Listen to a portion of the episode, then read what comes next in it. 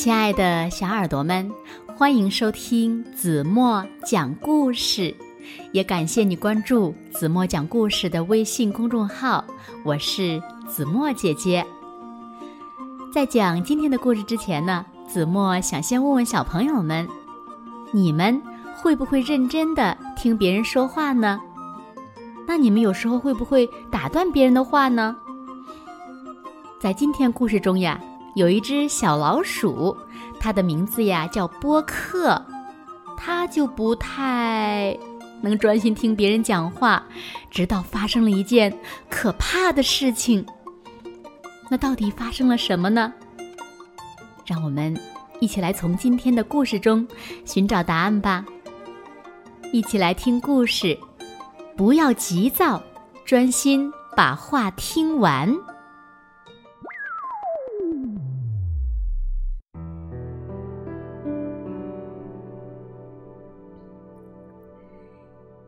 有一只小老鼠，它的名字呀叫波克。它从来不专心听别人讲话。每次有人对它说话的时候呢，它总是说：“哎呀，这些我不听也知道。咦，好烦呀！不要再说了。”一天，小老鼠波克起床之后照镜子，忽然发现。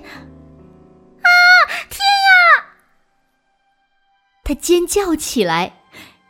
原来，他的耳朵变得像大象的耳朵那么大。怎样才能让我的耳朵恢复原样呢？哼！波克苦恼极了。波克决定去寻找拥有神奇魔力的狐狸魔法师。小鼠波克要出发了，小伙伴们都很为他担心。波克，你知道去哪儿能找到狐狸魔法师吗？丁说，哎呀，这些我不听也知道。波克打断了小伙伴们的好意提醒。小鼠波克独自踏上了旅途，不知不觉。太阳下山了，天色变暗了。一只小松鼠看见了小鼠波克，就问他：“鼠哥哥，你这是要去哪里呀？前面的路……哎呀，好烦呀！不要再说了。”小鼠波克打断了松鼠妹妹的话，继续向前走。走着走着。哦天哪！小鼠波克不小心踩到了一滩烂泥，紧接着他脚下一滑，掉进了脏兮兮的泥坑。小鼠波克艰难的爬出了泥坑。哎呀，脏死了！他身上沾满了泥。小鼠波克。后悔自己没有听完小松鼠的话，也许他就是要告诉自己前面有个泥坑呢。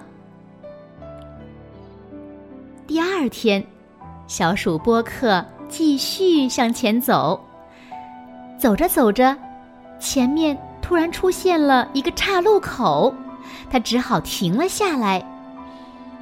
这时，一只小兔子从旁边走过。小鼠波克问道：“小兔，你知道去狐狸魔法师家该往哪儿走吗？”啊，狐狸魔法师，你得……哦，我知道了，走这条路。波克没等小兔把话说完就跑了。但是，他走的那条路通向炎热的沙漠，又累又渴的波克。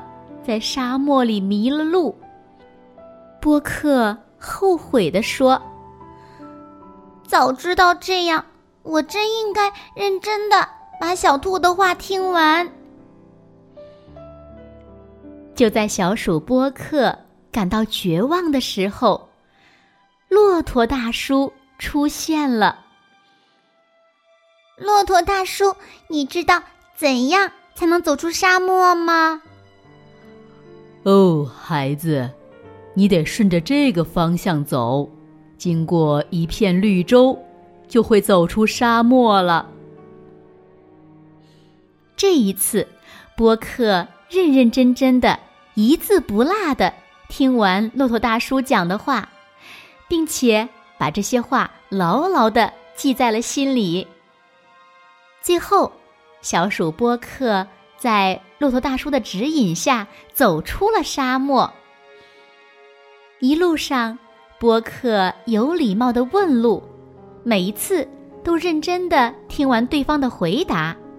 要是没听明白，他就会继续问，一直到听清楚、弄明白为止。最后，波克终于找到了。狐狸魔法师的家。狐狸魔法师，我的耳朵该怎么办才能恢复呢？伯克礼貌而又诚恳的问道。狐狸魔法师对着小老鼠波克看了又看。波克，你的耳朵看起来没有问题呀。波克。对着镜子一看，天哪！自己的耳朵居然恢复了原样，这是怎么回事儿呢？原来，波克认真的听完了骆驼大叔的话，一路上，波克学会了尊重，学会了如何认真的听完别人的话，所以奇迹出现了，波克的耳朵已经。不知不觉的恢复到原来的样子了。认真聆听，就是奇迹发生的原因呐。小朋友们，你学会倾听别人的声音了吗？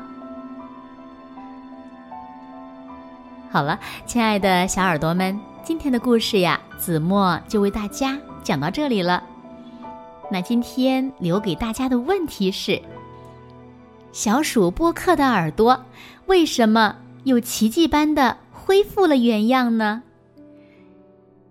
请小朋友们认真的想一想，然后呢，用故事中的一句原话来回答子墨今天提出的问题。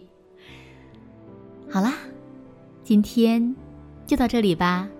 明天晚上八点半，子墨依然会在这里用一个好听的故事等你回来哦。你。一定会回来的，对吗？那如果小朋友们喜欢听子墨讲的故事，不要忘了把子墨讲的故事呢分享给你身边更多的好朋友，让他们呀和你们一样，每天晚上都能听到子墨讲的好听的故事了。微信公众号搜索“子墨讲故事”，就能找到我了。好啦，现在。睡觉时间到了，请小朋友们轻轻的闭上眼睛，一起进入甜蜜的梦乡啦。完了。我有一个小小的愿望，它不是很难，简单又美好，请你听我说。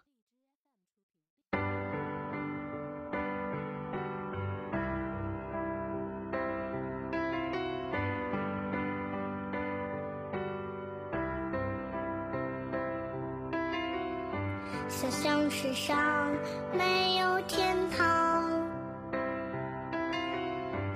它就在你的身旁。脚下大地绿草如茵，蔚蓝天空在头上。想想世上所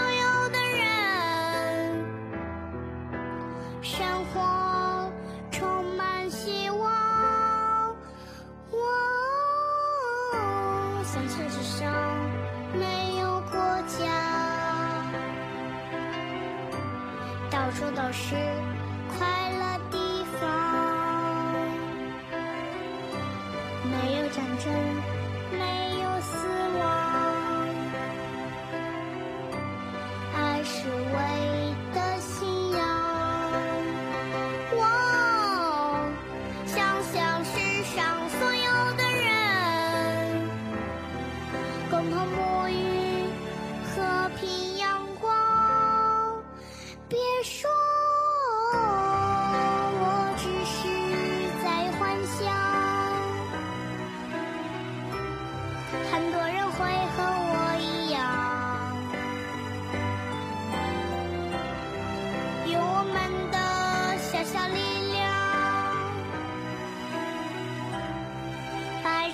世界每一个地方小小时尚